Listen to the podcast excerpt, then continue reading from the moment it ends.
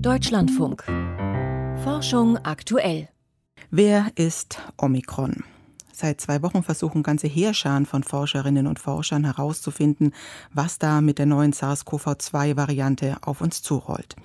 So langsam schärfen sich die Konturen. In Großbritannien meinen Experten zu sehen, dass Omikron Delta verdrängt und in Norwegen eine Feier, bei der sich 80 von 120 Menschen angesteckt haben. Wenig Hoffnung also, was die Infektiosität angeht. Andere Fragen dagegen sind offen. Wie gut unsere Impfstoffe noch wirken zum Beispiel. Mein Kollege Arndt Reuning hat nachgefragt, warum das alles so lange dauert. Dienstag, 23. November. In Südafrika kommt ein Expertengremium zusammen, weil im Land eine Corona-Variante mit einer ungewöhnlich hohen Zahl von Mutationen entdeckt worden ist. Schon drei Tage später weiß die WHO genug, um B11529 als besorgniserregend einzustufen. Die Variante bekommt den Namen Omikron. Aber, so Generaldirektor Tedros, die Arbeit fängt erst an. But there is still more to learn about its effect on transmission, severity of disease, and the effectiveness of tests, therapeutics and vaccines. Wir haben das erste Mal vor einer Woche, etwas über einer Woche am Donnerstag davon gehört, ähm, über die Verlautbarung der Weltgesundheitsorganisation und äh, haben uns dann natürlich auch gleich damit beschäftigt, äh, das Genom, was die südafrikanischen Kollegen veröffentlicht haben, uns einmal genauer anzuschauen der Mediziner Roman Wölfel. Er leitet das Institut für Mikrobiologie der Bundeswehr in München. Ihn hat die Vielzahl der Mutationen von Omikron beunruhigt, sagt er, denn etliche wurden zuvor auch bei anderen Varianten beobachtet und werden entweder mit einer erhöhten Infektiosität oder stärkerer Immunflucht in Verbindung gebracht. Welche Auswirkungen die Mutationen aber tatsächlich auf die Eigenschaften des Virus haben, das lässt sich nicht so 100 Prozent nach Papierlage entscheiden. Wenn zum Beispiel mehrere Mutationen nebeneinander liegen oder auch in räumlicher Nähe später im fertigen Protein, dann können die sich gegenseitig beeinflussen. Das ist der Grund, warum wir besonders darauf warten, dieses Virus dann eben auch genauer im Labor untersuchen zu können. Und das ist das, was uns am Ende dann die Möglichkeit erst geben wird, es genauer zu bewerten wissenschaftlich. Das geht jedoch nicht einfach so von heute auf morgen. Das Virus muss zunächst einmal isoliert und dann im Labor vermehrt werden. Doch da beginnen die Probleme schon. Das scheint nicht ganz so einfach zu sein.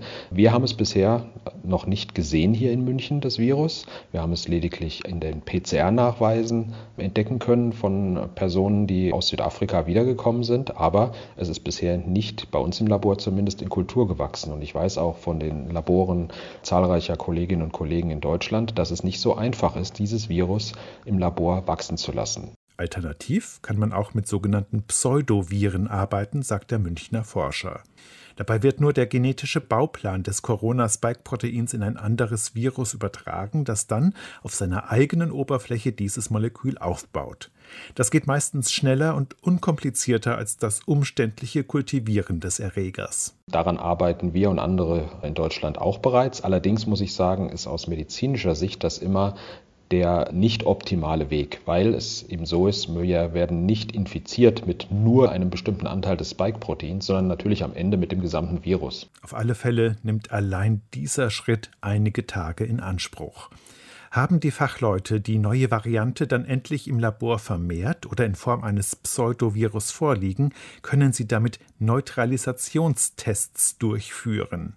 Die Viren werden zusammengebracht mit Antikörpern aus dem Blutserum von Geimpften oder Genesenen um zu sehen, ob die Waffen des Immunsystems in der Lage sind, auch an die Omikron-Variante zu binden und sie unschädlich zu machen.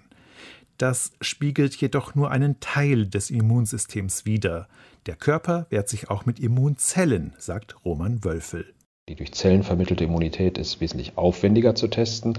Dazu muss man erst kurze Bruchstücke bestimmter Teile des Virusproteins herstellen und mit denen dann wiederum humane Immunzellen, T-Lymphozyten anregen, dagegen vorzugehen. Und diese Tests sind wesentlich aufwendiger, sind aber genauso wichtig, weil sie einen wesentlichen Teil unserer Immunabwehr gegen SARS-CoV-2 darstellen. Macht Omikron unseren Impferfolg wieder zunichte oder schützt die Impfung zumindest vor einem schweren Verlauf? Auf diese Antwort wartet die ganze Welt. auch weil es so aussieht, als wäre Omikron noch ansteckender als die hochansteckende Delta-Variante. Erste epidemiologische Daten zeigen einen steilen Anstieg. Bei der niedrigen Grundinzidenz, wie sie gerade in Südafrika herrscht, könnte eine Reihe von Superspreading-Ereignissen eine Infektiosität vorgaukeln, die Omikron nicht wirklich hat, aber immer weniger spricht dafür. Es gilt nun, möglichst genau herauszufinden, wie viele Menschen infizieren sich in welchem Zeitraum. Das ist in Südafrika gerade auf dem Weg, das zu tun. Und auch hier in Deutschland, in Europa müssen wir sehr genau beobachten, wie viele Menschen tatsächlich in absoluten Zahlen damit infiziert werden. Wie schwer die Symptome sind, die Omikron verursacht, hängt von vielen Einflussgrößen ab, die von Land zu Land unterschiedlich sind. Gibt es besonders häufig Vorerkrankungen in der Bevölkerung? Wie sieht ihre Altersstruktur aus? Wie der Grad der Immunität? Diese Daten bekommen wir im Wesentlichen momentan von den südafrikanischen Kolleginnen und Kollegen. Da ist es so, dass es eine ganze Reihe von Patienten und Patientinnen gibt, die offenbar zum wiederholten Mal eine SARS-Coronavirus-Infektion erlitten haben, entweder weil sie vorher schon erkrankt waren, das sind wohl die meisten, oder geimpft waren. Und bei diesen Personen war der Krankheitsverlauf im Vergleich zu anderen Varianten und anderen Erstinfektionen sehr mild. Das alles braucht ein wenig Zeit und Geduld. Doch die ersten Labordaten zur Abwehr der Omikron-Variante durch das Immunsystem dürften im Laufe dieser Woche eintrudeln. Soweit der Beitrag von Arndt Reuning.